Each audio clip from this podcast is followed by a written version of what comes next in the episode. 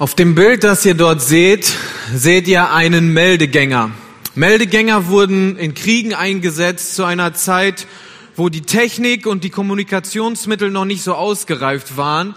Damals, das ist jetzt zum, äh, zur Zeit des Ersten Weltkrieges, da befand, äh, bestand die Kommunikation an der Front aus Feldtelefonen und diese Feldtelefone, die wurden mittels Kabeln äh, miteinander verbunden und so konnte man zwischen den Schützengräben kommunizieren. Also die Verbindung, die war relativ unsicher und ganz häufig wurden diese Telefonkabel durch Artilleriebeschuss, durch Maschinengewehrfeuer oder so zerstört. Und in solchen Fällen blieb nur die Möglichkeit, einen Meldegänger loszuschicken. Einen Mann, einen Soldaten, der von einem Schützengraben bereit war, zum nächsten zu laufen, über die gefährliche Todeszone hinweg in die vorderste Front und er musste die Nachricht persönlich übermitteln. Unter Meldegängern war eine sehr, sehr hohe Verlustrate. Viele von denen sind gestorben, weil sie eben aus dem sicheren Bereich des Schützengrabens raus mussten und zu Fuß über die Front laufen in den nächsten Schützengraben um eine rettende Botschaft zu überbringen. Und genau um so einen Mann wollen wir uns heute, äh, wollen wir uns heute anschauen. Und zwar wird es um Philippus und den Kämmerer aus Äthiopien gehen. Den könnte man ebenfalls als Meldegänger bezeichnen. Und wir werden sehen, wie Philippus sich auf den Weg macht. Und der erste Aspekt, den wir uns jetzt anschauen wollen, ist, mach dich auf den Weg zu den Verlorenen. Wir lesen die ersten Verse aus Apostelgeschichte 8, 26 bis 29. Aber der Engel des Herrn redete zu Philippus und sprach, Steh auf und geh nach Süden auf die Straße, die von Jerusalem nach Gaza hinabführt und öde ist. Und er stand auf und ging hin. Und siehe, ein Mann aus Äthiopien, ein Kämmerer und Mächtiger am Hof der Kandake, der Königin von Äthiopien, ihr Schatzmeister, war nach Jerusalem gekommen, um anzubeten. Nun zog er wieder heim und saß auf seinem Wagen und las den Propheten Jesaja. Der Geist aber sprach zu Philippus, geh hin und halte dich zu diesem Wagen. Also wir lesen hier von einem Mann namens Philippus. Das ist nicht der Apostel Philippus, sondern es ist einer der sieben Männer, die in Apostelgeschichte 6 ausgewählt werden, um den Aposteln zu helfen. Unter anderem war einer da auch Stephanus, den man ein bisschen besser kennt. Und Philippus war eben auch einer dieser sieben, ob es jetzt Diakone waren oder nicht. Aber er war ein Mann, der ein gutes Zeugnis unter den Christen hatte. Und dieser Philippus, er war nach der Ermordung und Steinigung des Stephanus zerstreut worden. Wir haben gelesen, äh, wir lesen in Apostelgeschichte 6, dass nach der Ermordung Stephanus eine große Verfolgung ausbrach und alle Christen aus der, aus Jerusalem wurden zerstreut in die umliegenden Gebiete. Das heißt, sie gingen in die äh, Städte um Jerusalem herum und verkündeten aber dann dort das Evangelium. Und genau das hatte Philippus auch gemacht. Und er befand sich jetzt in Samaria, also ziemlich weit im Norden Israels, als ihm ein Engel begegnet und ihm einen Auftrag geht, äh, gibt, Richtung Süden zu gehen.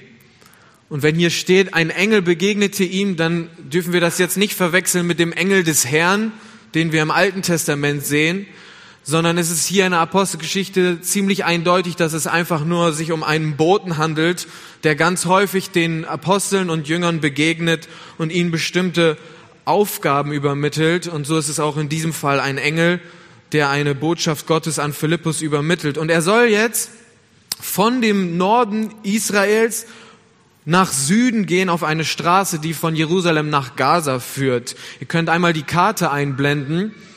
Also Philippus, er befindet sich ganz oben in Samaria und er soll dann diese Strecke runtergehen und dann von Jerusalem nach Gaza, links unten der Gazastreifen in der letzten Zeit bisschen häufiger in den Medien vorgekommen. Diese Strecke soll Philippus zurückgehen. Also das ist nicht einfach nur ein kleiner Spaziergang, was der Engel ihm da vorschlägt, sondern er soll eine Reise von 180 Kilometern auf sich nehmen und hat dafür so mindestens drei Tagesreisen gebraucht. Also er hat schon einen anstrengenden Auftrag bekommen. Und wenn er jetzt steht, geh nach Süden, dann ist nicht ganz klar in der Übersetzung, heißt es, geh nach Süden oder geh um die Mittagszeit. Aber da er drei Tage unterwegs war, ist es auch nicht so wichtig, weil er ist sowohl nach Süden als auch zur Mittagszeit marschiert. Also war ohnehin nicht unbedingt angenehm. Zumal er auch noch in eine Gegend oder auf eine Straße gehen sollte, die öde war, wie es hier steht. Also einsam, menschenleer, unwegsames Gelände wahrscheinlich auch. Also er bekommt einen Auftrag, der ihn etwas abverlangt, der ihn Anstrengung erfordern wird. Und was lesen wir von Philippus als nächstes? Er stand auf und ging hin. Er beschwert sich nicht, er diskutiert nicht, er stellt keine Fragen, er jammert nicht rum. Er könnte ja auch sagen, also hör mal, Engel, ich bin ja hier gerade in Samaria, ich habe hier das Evangelium verkündet, Menschen kommen zum Glauben, ich bin voll im Dienst, ich habe doch gar keine Zeit, ich tu doch auch hier Gottes Willen. Wir lesen nichts davon. Philippus, er bekommt den Auftrag, er steht auf und geht, auch wenn er auf irgendeine ja, mysteriöse, skurrile Art und Weise wegbeordert wird. Was Philippus zu dem Zeitpunkt aber noch nicht wusste, ist, dass Gott und der Heilige Geist schon ein bestimmtes Treffen vorher bestimmt und organisiert hatten. Er sollte nämlich einen ganz bestimmten Mann auf dieser Strecke von Jerusalem nach Gaza treffen. Und zwar haben wir gelesen von einem Mann aus Äthiopien, ein Kämmerer und Mächtiger am Hof der Königin von Äthiopien, ihr Schatzmeister. Hier steht Kandake Kandake, das war einfach der Titel der äthiopischen oder nubischen Königin, wie es zu der damaligen Zeit war. Und dieser Mann, er kam extra aus Äthiopien, 3000 Kilometer entfernt. Ihr könnt dann nochmal die nächste Karte einblenden. Da habe ich einmal bei Google geguckt. Äthiopien, wie es heute ist, wie es da seht, war noch ein bisschen weiter Richtung Sudan, lag noch ein bisschen weiter nördlich. Aber das ist ungefähr so die Strecke, die dieser Äthiopier auf sich genommen hat, von ganz unten vom Königreich Nubien bis hoch nach Israel. 3000 Kilometer. Und mit dem Wort Kämmerer können wir heutzutage nicht mehr so viel anfangen. In Griechisch steht da eigentlich das Wort Eunuchos, also zu Deutsch, er war ein Eunuch.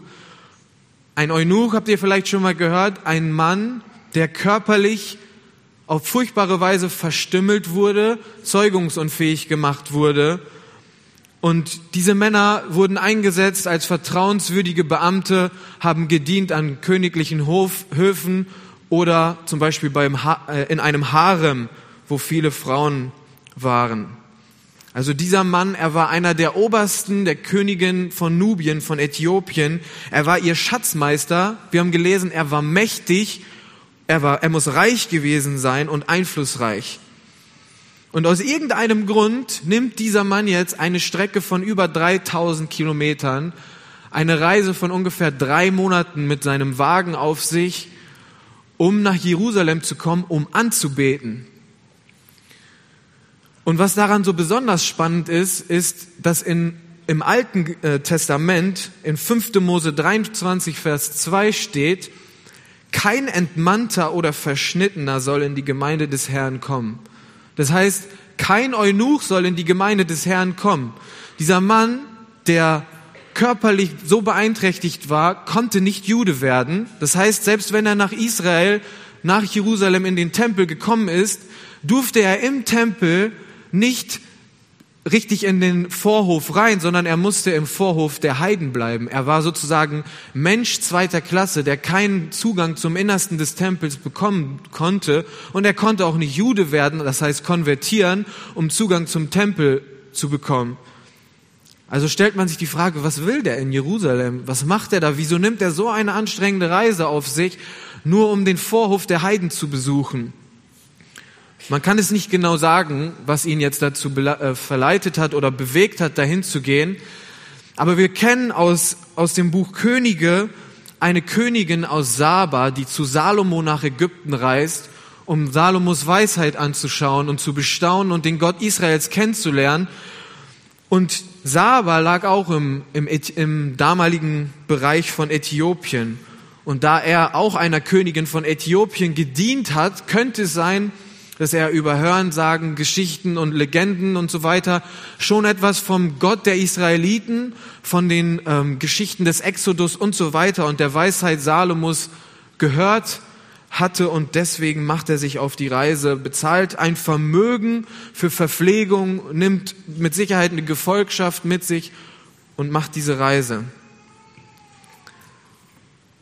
Und genau in dieser Situation, als er dann auf dem Rückweg ist von Jerusalem, wo er in, im Tempel, im Vorhof gewesen ist, da begegnet er Philippus und der Heilige Geist führt diese beiden Männer zusammen obwohl die eigentlich zwei ganz verschiedene Wege hatten, gebraucht Gott Philippus, um eine bestimmte Botschaft an den Kämmerer heranzutragen. Wir sehen also, dass es manchmal nötig ist, nicht nur in den eigenen vier Wänden in Jerusalem, im Tempel Menschen eine rettende Botschaft zu übermitteln, sondern manchmal ist es nötig, sich auf den Weg zu machen zu anderen Leuten. Man hätte ja auch sich die Frage stellen können, Warum hat Gott denn Philippus nicht nach Jerusalem in den Tempel geschickt, wenn der Heide schon da war, der Äthiopier? Warum konnte er nicht im Tempel mit ihm gemeinsam opfern, ihm das Evangelium erklären? Der war doch schon in der Gemeinde, der war doch schon im Bethaus, im Gotteshaus. Warum hat er ihn nicht dort erreicht? Aber die Erfahrung und auch die Bibel lehrt uns doch, dass sich nicht alle Christen hier bekehren. Juri hat es erst gesagt, 80 Prozent der Menschen bekehren sich nicht auf einer Evangelisation, bekehren sich nicht in der Gemeinde, sondern durch persönliche Evangelisation, durch Gespräche im alltäglichen Leben. Und so wird es auch bei diesem Kämmerer sein, wie wir später noch hören werden. Und als mein Bruder, äh, als ich mich für diese Predigt vorbereitet habe, da haben mein Bruder und ich einen Entschluss gefasst, nämlich wir wollen uns auch auf den Weg machen, und wir wollen quasi das, was in diesem, was wir aus diesem Predigtext lernen können, selber anwenden. Und die in der Gebetsgruppe sind, die wissen, dass wir losgezogen sind. Wir sind nach Lübbecke gegangen, wir sind nach Raden gegangen, einfach mit dem Ziel, Menschen das Evangelium weiterzugeben. Wir haben uns auf den Weg zu den Verlorenen gemacht und wollten einfach mit ihnen über den Glauben sprechen. Und wir haben da eine Frau getroffen, die saß einfach in einer Bushaltestelle und wir haben sie gefragt, Entschuldigung, glauben Sie an ein Leben nach dem Tod? Und sie dann so, klar, ich bin ein Medium.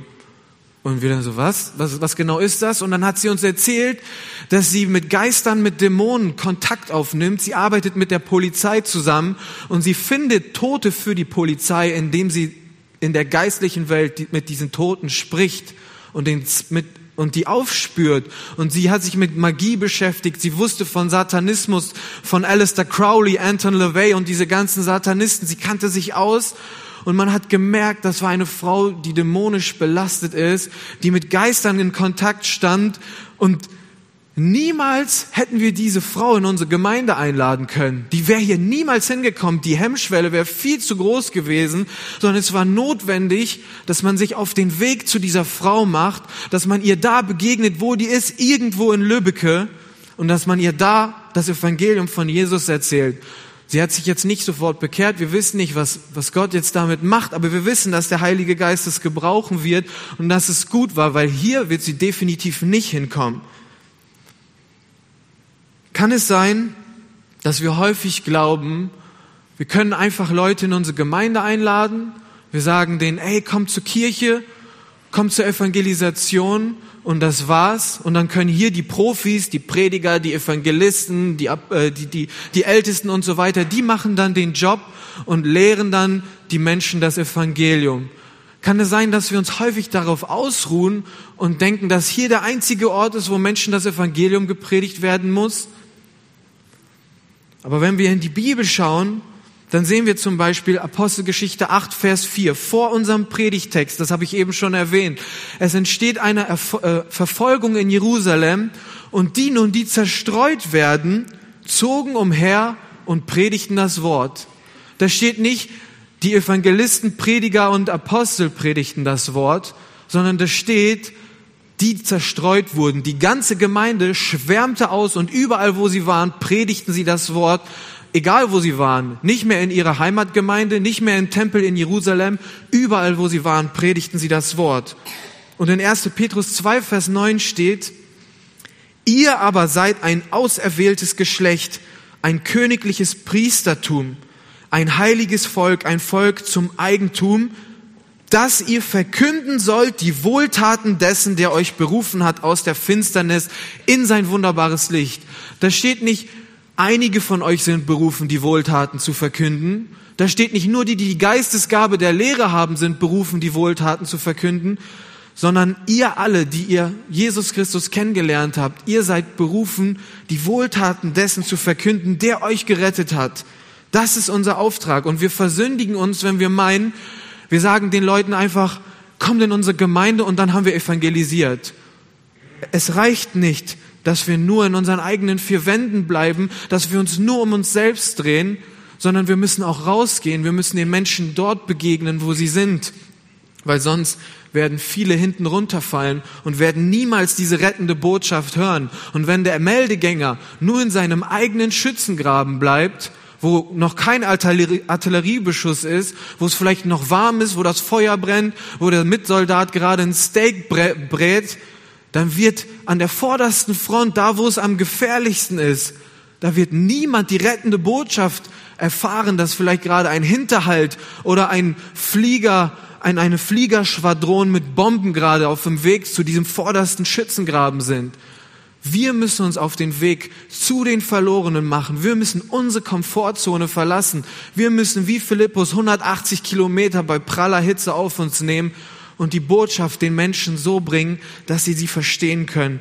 Vor allem denen, die hier nicht hinkommen in unsere Gemeinde. Also der erste Punkt. Wir haben gesehen, dass wir uns aufmachen müssen zu den Verlorenen. Mach dich auf den Weg zu den Verlorenen. Und als nächstes sehen wir, womit Philippus sich aufgemacht hat, nämlich mit der rettenden Botschaft.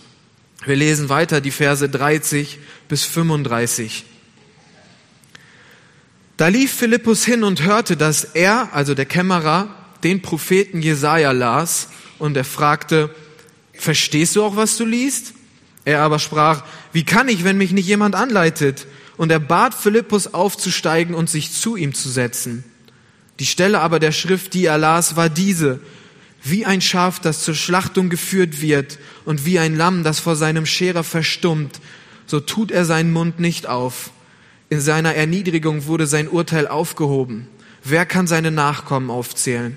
Denn sein Leben wird von der Erde weggenommen. Da antwortete der Kämmerer dem Philippus und sprach, ich bitte dich, von wem redet der Prophet das? Von sich selber oder von jemand anderem? Philippus aber tat seinen Mund auf und fing mit diesem Schriftwort an und predigte ihm das Evangelium von Jesus. Philippus ist gehorsam. Er hält sich in der Nähe dieses Wagens auf. Das muss eine Gefolgschaft gewesen sein. Der Kämmerer ist mit Sicherheit nicht alleine gegangen. Vielleicht hat er laut vorgelesen. Vielleicht hat auch ein Übersetzer oder ein Diener ihm aus der Schriftrolle vorgelesen. Das kann man nicht genau sagen. Auf jeden Fall, Philippus hält sich an diesen Wagen.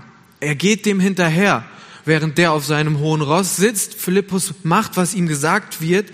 Und so kann er auch hören, der liest da gerade etwas, was mir wohl bekannt ist. Er beschäftigt sich nämlich mit dem Glauben. Er beschäftigt sich mit meiner Religion. Er liest aus dem Propheten Jesaja. Und das muss für Philippus wie die perfekte Einladung gewirkt haben. Ja, jetzt bin ich hier. Der Heilige Geist hat mich hierhin beordert. Der Engel hat mich hierhin geschickt.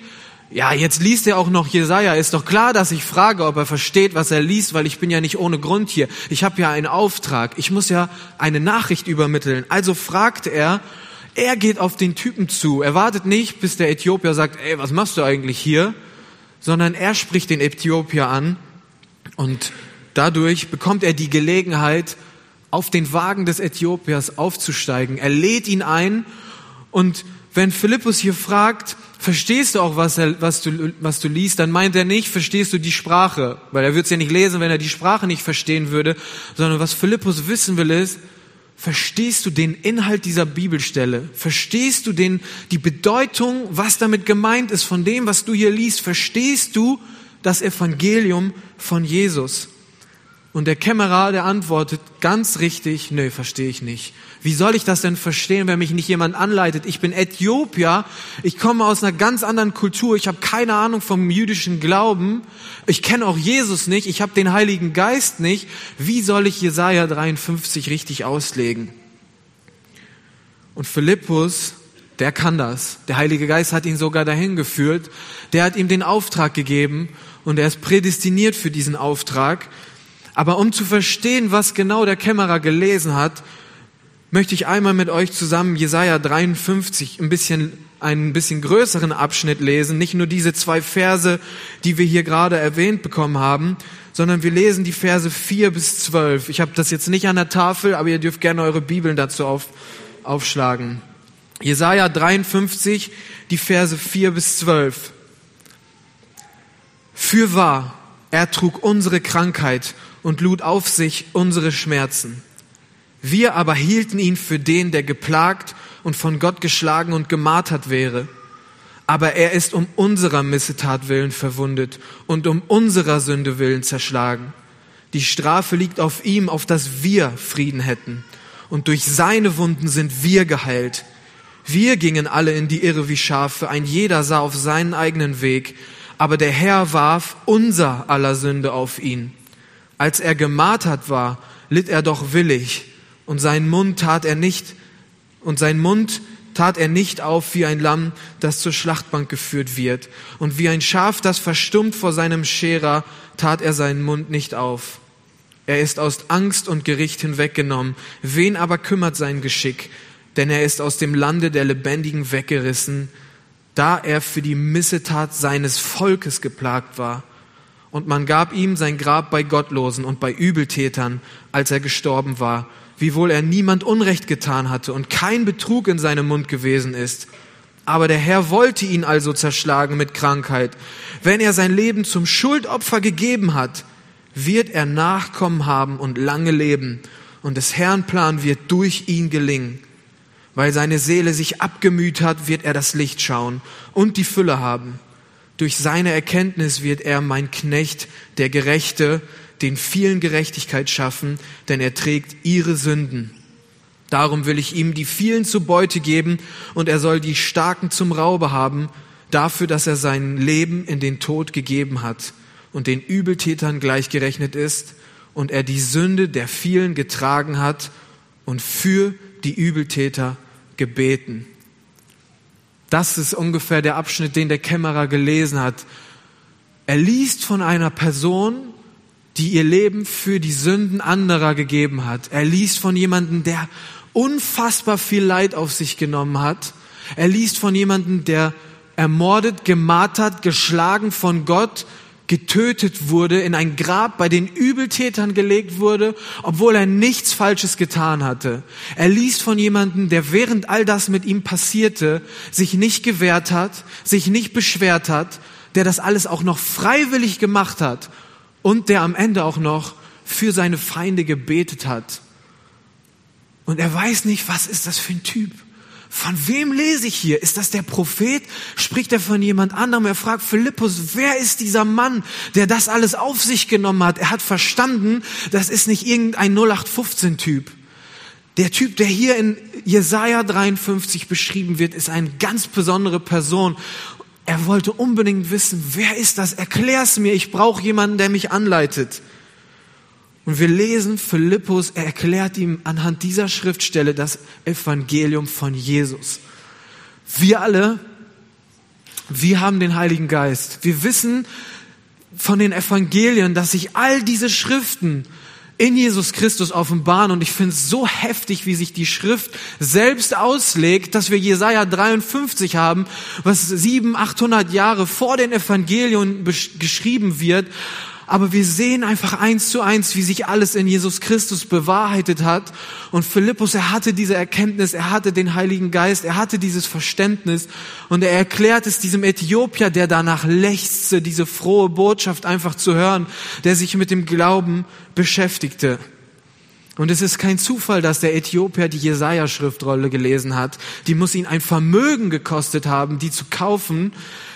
Aber Jesaja 56 sagt eine ganz besondere Stelle, besonders für diesen Äthiopier. Und zwar steht da in den Versen drei bis fünf, und der Sohn der Fremde, der sich dem Herrn angeschlossen hat, soll nicht sagen, der Herr wird mich sicher von seinem Volk ausschließen. Und der Eunuch sage nicht, siehe, ich bin ein dürrer Baum. Denn so spricht der Herr, den Eunuchen die meine Sabbate bewahren und das erwählen, woran ich gefallen habe und festhalten an meinem Bund, denen gebe ich in meinem Haus und in meinen Mauern einen Platz und einen Namen besser als Söhne und Töchter. Einen ewigen Namen werde ich ihnen geben, der nicht ausgelöscht werden soll. Das ist das Evangelium von Jesus, was der Äthiopier hier hört. Er sagt, dieser Mann in Jesaja 53, der ist nicht einfach nur für irgendwelche Sünden gestorben, der ist für deine Sünden gestorben. Und nur Jesaja 56 gibt den Eunuchen im Alten Testament eine Chance auf die Zugehörigkeit zum Volk Gottes. Deswegen liest er Jesaja 56 und er darf diese Schönheit erfahren, dass auch für die für die Sünden eines Eunuchen, eines verstümmelten, eines in den Augen der Juden minderwertigen Menschen Jesus gestorben ist am Kreuz, seine Schuld getragen hat. Der Eunuch, er sollte erfahren, das Evangelium gilt dir persönlich. Auch wenn du ein Heide bist, auch wenn du nicht in den, in den richtigen Tempel reingekommen bist, auch wenn die Juden so stolz sind, dass sie dich nicht in ihre Religion reinlassen, dass sie selbstgerecht sind. Jesus ist jetzt gekommen und der Weg ist frei, dass auch du zu Jesus kommen darfst. Deswegen hat der Heilige Geist Philippus dahin geschickt und er hat sich auf den Weg gemacht mit dem Evangelium, mit der rettenden Botschaft wie ein Meldegänger. Und ich möchte euch von zwei Begebenheiten von meiner Arbeitsstelle berichten. Eines Tages, also bei mir auf der Arbeit ist es so, ich habe einen Tag die Woche ähm, Bürotag. Ich habe mich, weil ich evangelisieren wollte, weil ich ein Zeugnis sein wollte, habe ich mich aufgestellt für die Schwerbehindertenvertretung bei uns auf der Arbeit. Das heißt, einen Tag die Woche kümmere ich mich um die Belange der schwerbehinderten Menschen. Und einen Tag die Woche habe ich jetzt ein Büro, wo ich äh, ja einfach Ruhe habe, Antragstellung machen kann und so. Und ich wurde in ein Büro gesetzt, was ich mir mit einem anderen Mann teile, ein Arbeitskollege. Und ich habe schon so gedacht, boah, schon interessant. Ich sitze jetzt jeden Donnerstag diesem Typen gegenüber.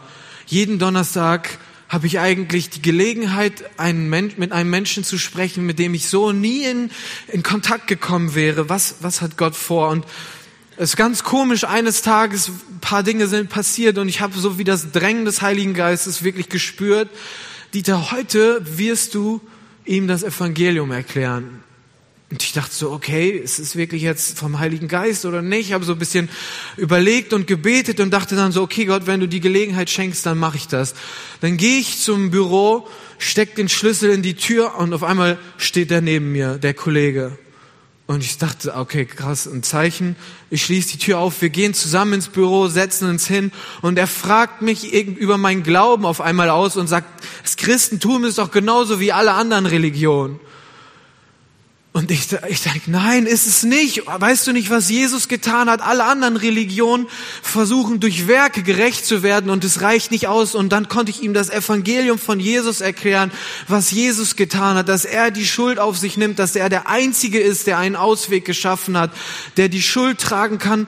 Und ich habe noch niemals in meinem ganzen Leben so klar und deutlich jemand das Evangelium erklärt wie an diesem Tag. Und wisst ihr, was er am Ende zu mir gesagt hat? Er sagt, Boah, so hat mir das noch nie jemand erklärt. Wisst ihr, wie viele Christen bei Kolbus arbeiten? Wisst ihr, wie viele Christen er schon erlebt hat in seinem Leben? Aber ich war der Erste und dann ist mir so viel Schuppen von den Augen gefallen. Wie oft leben wir mit den Menschen, aber die wissen gar nicht, was, was Jesus für sie getan hat. Wir rennen so in so eine Parallelgesellschaft rum, aber wir sagen denen nie richtig, was Christentum eigentlich bedeutet, was das Evangelium bedeutet. Alles gut, danke. Und es reicht nicht, dass wir einfach nur sagen, ey, Jesus liebt dich, komm in meine Gemeinde. Ey, du bist sündig, du musst dich bekehren. Oder keine Ahnung, was wir so für Floskeln uns antrainiert haben, weil es schert die Menschen nicht, dass Jesus sie liebt. Es schert sie nicht, dass wir in, sie in eine Gemeinde kommen sollen, weil die wissen doch gar nicht, wer ist dieser Typ aus Jesaja 53? Die wissen gar nicht, wie liebt Jesus mich? Warum liebt er mich? Und wer ist Jesus, dass er mich liebt? Und warum ist das was Besonderes? Das ist nicht evangelisieren. Wir müssen ihnen das Evangelium so erklären, dass sie es auch verstehen können. Und stellt euch mal den Meldegänger vor, der einfach in seinem Schützengraben hockt und es fliegen Bomben, es ist laut und der schreit einfach so rüber, so 500 Meter zum nächsten Schützengraben, so Hinterhalt! Ja, der hört nichts da vorne, der, der, der versteht das nicht, das bringt ihm nichts, dass er evangelisiert hat. Ja, der hat die rettende Botschaft in den Wind geschrien, aber das bringt niemandem Rettung. Das ist nicht mit Evangelisieren gemeint, sondern er muss aufstehen.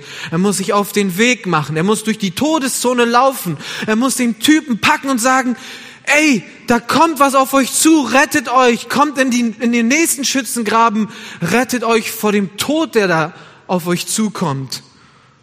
Das Evangelium, es muss verständlich übermittelt werden und die brauchen Leute, die einfach es ihnen erklären. Die Verlorenen brauchen Menschen, die sie anleiten. Sie haben nicht den Heiligen Geist, sie haben nicht die, das Verständnis, sie können es nicht alleine. Sie brauchen uns. Wir haben die rettende Botschaft und wir dürfen die nicht für uns behalten und wir dürfen uns nicht hier in dieser Gemeinde verstecken und unsere Gottesdienste machen, unsere Seminare, Projekte, Dienste und alles nur auf uns gerichtet, sondern wir müssen rausgehen, wir müssen Ressourcen, Energie und Zeit investieren um die Menschen da abzuholen, wo sie sind. Weil hier kommen sie nicht hin. Wir müssen zu ihnen gehen. Jesus ist auch nicht da gehockt, hat, hat sich auch nicht dahin gehockt an eine Stelle und gewartet. Er hat gesagt, ich habe nicht mal irgendwelche Höhlen wie die Füchse, dass ich mich da hinlegen kann. Der war immer unterwegs. Durch ganz Israel ist er gelaufen, hat den Menschen das Evangelium gebracht. Die Apostel haben das Gleiche gemacht. Und Philippus hat das Gleiche gemacht. Und wir, was machen wir? Wir müssen wissen, was wir für eine Botschaft haben und dass wir uns versündigen, wenn wir die nicht weitergeben. Und ich habe so ein trauriges Beispiel, was ich euch auch noch erzählen muss. Ich habe noch einen weiteren Arbeitskollegen, Mike. Mike hat mitbekommen, als ich mich bekehrt habe. Ich habe ihm gesagt, ich bin jetzt Christ, dies und das mache ich nicht mehr, so und so lebe ich jetzt. Und dann habe ich Zeit mit ihm verbracht und eines Tages kam Mike nicht mehr zur Arbeit. Und ich erinnere mich noch, dieser Anruf, mein Chef sitzt vor mir, wir sind am Kaffee trinken, er geht ran, legt auf, Mike ist tot. 27 Jahre alt war der. 27 Jahre in der Küche tot umgefallen. Die Ärzte, keiner weiß, woran er gestorben ist. Mit 27 Jahren. Aber wisst ihr, was das, wisst ihr, was das Schlimmste ist? Ich habe mit Mike Bier getrunken. Ich wollte ihm zeigen, wie cool Christen sind, dass wir nicht alles nur Spießer sind. Aber ich habe ihm niemals von Jesus erzählt, von der, von der richtigen Botschaft vom Kreuz. Und ich kann das nicht rückgängig machen.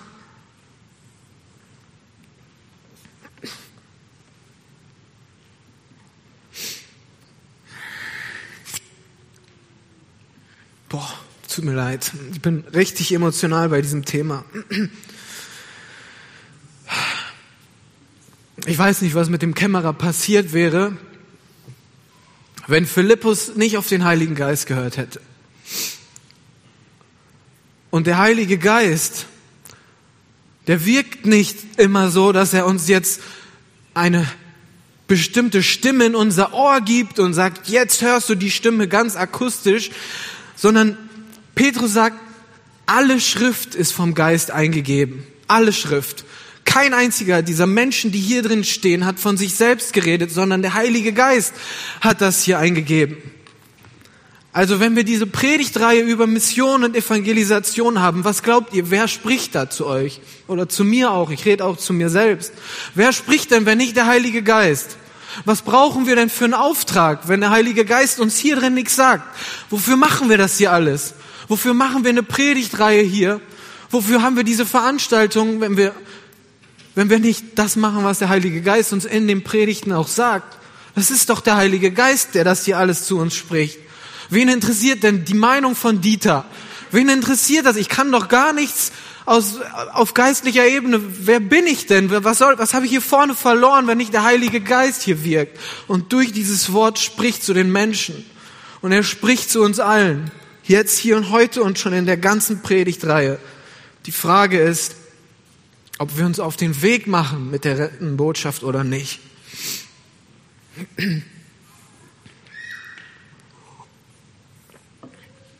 Und jetzt kommen wir zum letzten Aspekt. Boah, ich bin viel zu, die Zeit werde ich jetzt überziehen, es tut mir sehr leid. Wir lesen die letzten Verse 36 bis 40. Und als sie auf der Straße dahin fuhren, kamen sie an ein Wasser, da sprach der Kämmerer, siehe, da ist Wasser, was hindert's, dass ich mich taufen lasse?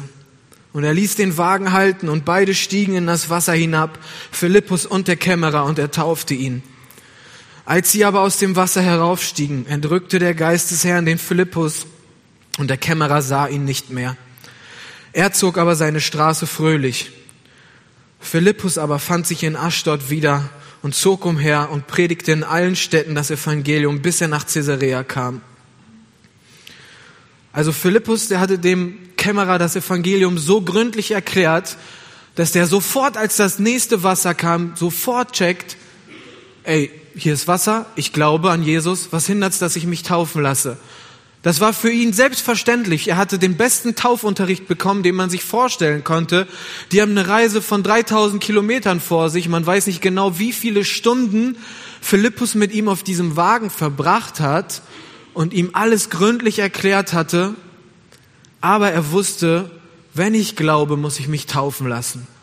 Übrigens etwas, was viele von uns scheinbar vergessen haben, dass das zusammengehört. Jeder, der glaubt, ist verpflichtet, sich taufen zu lassen. Die Menschen, die nicht christlich sozialisiert aufgewachsen sind, die verstehen das sofort. Sofort. Wenn die sich bekehren und die lesen von der Taufe, die wollen sich sofort taufen lassen. Nur wir in unserer christlich sozialisierten Welt glauben, wir können das manchmal zeitlich auseinanderschieben aus bestimmten Gründen. Wir müssen erst einen Heiligkeitsgrad oder so erreichen und von allen Sünden befreit sein. Das ist aber nicht der Fall und das sehen wir hier bei dem Kämmerer auch. Und Philippus, er hat es auch verstanden, er macht das nämlich sofort. Er tauft den einfach. Er tauft ihn, weil er weiß, dass das richtig ist und dass das von Gott so gewollt ist. Und es gibt sogar einige Übersetzungen, die führen hier noch einen weiteren Vers an.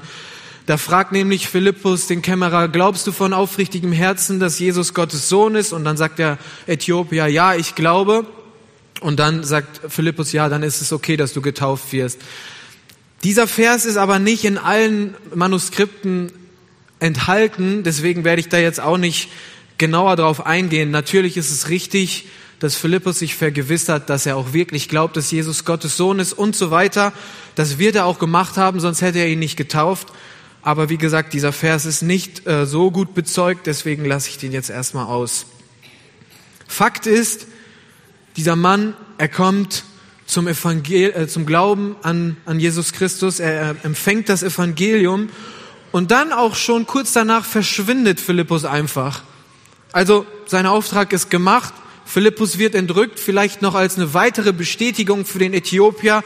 Das, was du erlebt hast, ist wirklich Gottes Wille. Du gehst jetzt zurück in deine Heimat und du wirst der erste äthiopische Missionar quasi. Einfach nochmal als so eine Bestätigung, ich weiß es nicht.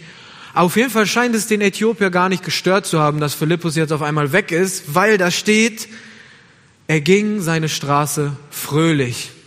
Mark hat es am Anfang gesagt, geteilte Freude ist doppelte Freude. Philippus hat nichts von seiner Freude eingebüßt, aber der Äthiopier, der hat verstanden, dieser Mann aus Jesaja 53, das ist Jesus Christus, der ist für mich gestorben. Ich als Eunuch, ich bin nicht mehr zu schlecht, um in die Gemeinschaft, die Versammlung der Kinder Gottes zu kommen. Ich bin adoptiert in seine Familie, ich habe den Heiligen Geist empfangen, ich bin ein Kind Gottes, meine Schuld ist vergeben und er ist fröhlich. Und jetzt ist es auch nicht mehr wichtig, dass Philippus mit ihm den restlichen Weg geht, sondern er hat jetzt alles, was er braucht, um fröhlich seinen Weg zu ziehen und selber in Äthiopien die Wohltaten dessen zu verkünden, der ihn befreit hat. Und jetzt könnte man meinen, okay, Philippus, du brauchst jetzt bestimmt erstmal eine Pause, der Heilige Geist hat dich jetzt weggenommen, weil du hast ja so eine große Strecke auf dich genommen und bist bestimmt richtig müde nach dem vielen Reden und so weiter. Nichts davon. Vielleicht könnt ihr einmal die nächste Karte einmal einblenden. Hier steht Philippus, sieht man jetzt nicht so gut, glaube ich, hier steht Philippus, er fand sich in Aschdod wieder und predigte in allen Städten das Evangelium, bis er nach Caesarea kam. Caesarea, das ist da ganz oben links ähm, am oberen linken Ende von diesem blauen eingekreisten Bereich. Und Ashdod ist bisschen weiter unten. Ich weiß nicht, warum die Grafik so schlecht geworden ist. Aber er geht die ganze Westküste lang und predigt auf dem Weg die ganze Zeit das Evangelium. Also der hat immer noch nicht genug, der hat immer noch eine rettende Botschaft zu verkündigen, der hat immer noch denselben Auftrag und da, wo der Heilige Geist ihn hinführt, da predigt er einfach. Ich habe mir erlaubt, im Zuge dieser Predigtvorbereitung einmal die Liste der Täuflinge hier in der Gemeinde anzuschauen von den letzten drei Jahren. Und das waren hier in Esbekamp ungefähr 70 Personen. Und jetzt bitte versteht mich nicht falsch. Für jede einzelne dieser Personen, die sich bekehrt und taufen gelassen hat, bin ich dankbar, überaus dankbar und das ist wertvoll und ein Schatz und ich liebe euch von ganzem Herzen als Geschwister in Christus. Aber ich konnte nur acht Personen ausmachen aus diesen 70, die kein christliches Elternhaus haben. Acht Personen. Was sagt uns das? Wir sind in unserer russlanddeutschen Welt, glaube ich, so sehr auf uns selbst fixiert.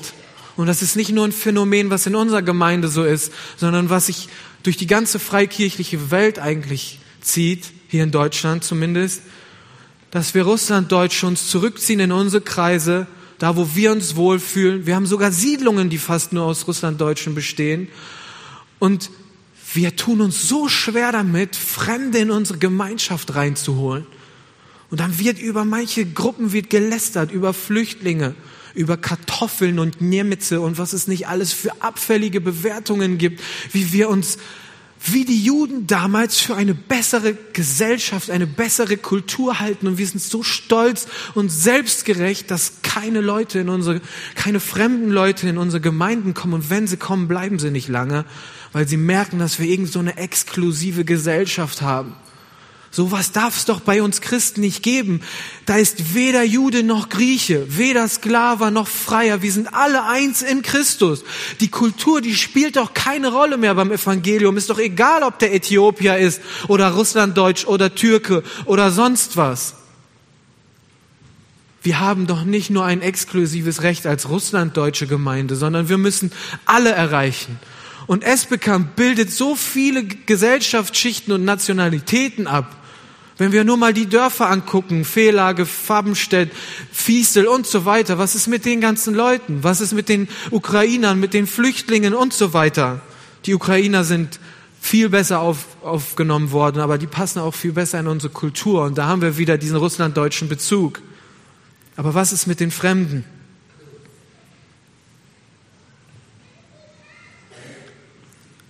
Ich kann mit vielen meiner Arbeitskollegen sprechen und die erzählen mir dann von Situationen, dass sie auf einer Beerdigung waren und dann werden Liederbücher verteilt und dann wird dem deutschen Arbeitskollegen, der wird ausgelassen und dann werden weiter Liederbücher verteilt, weil der passt nicht in unser Schema, der passt nicht äußerlich, der ist einfach wahrscheinlich sowieso kein Christ, also wird er einfach ausgelassen. Kann es sein, dass wir auch so mit der Evangelisation Leute einfach auslassen, dass wir nur mit den unsrigen sprechen? Uns nur auf uns konzentrieren? Wir dürfen doch nicht Fremde nur in unseren Vorhof lassen, dass sie bei uns in, in unseren Tempel und unsere Gemeinde kommen. Hier werden sie evangelisiert. Und wenn sie sich unseren Maßstäben anpassen, dann können sie in der Gemeinde bleiben. Dann sind sie herzlich willkommen. Und wenn sie sich so verhalten, wie es uns recht ist. Sondern wir müssen auf sie zugehen. Wir müssen an die Zäune, da wo die Leute sind, losgehen zu unseren Nachbarn, Arbeitskollegen, Zeit und Geld und Energie investieren. David Kröker hat mir erzählt, sein Nachbar, die hatten irgendwie eine, eine Operation, die die Krankenkasse nicht übernehmen wollte. Über 2000 Euro. Wisst ihr, was David Kröker mir gesagt hat? Ja, du willst sie ja mit dem Evangelium erreichen, dann gibst du die denen halt. Ich sag, was gibst du denen? Ja, die 2000 Euro. Selbstverständlich, wir wollen die doch mit dem Evangelium erreichen, dann gibst du das denen halt. Du investierst dich in die, du gehst zu deinen Nachbarn, du lädst die ein, du machst nicht eine äh, exklusive Gesellschaft. Wir müssen alle essen, wir können alle gut kochen, warum nicht auch mit Fremden, nicht Russlanddeutschen essen, kochen, spazieren gehen, Sport machen, Zeit verbringen, Hobbys teilen.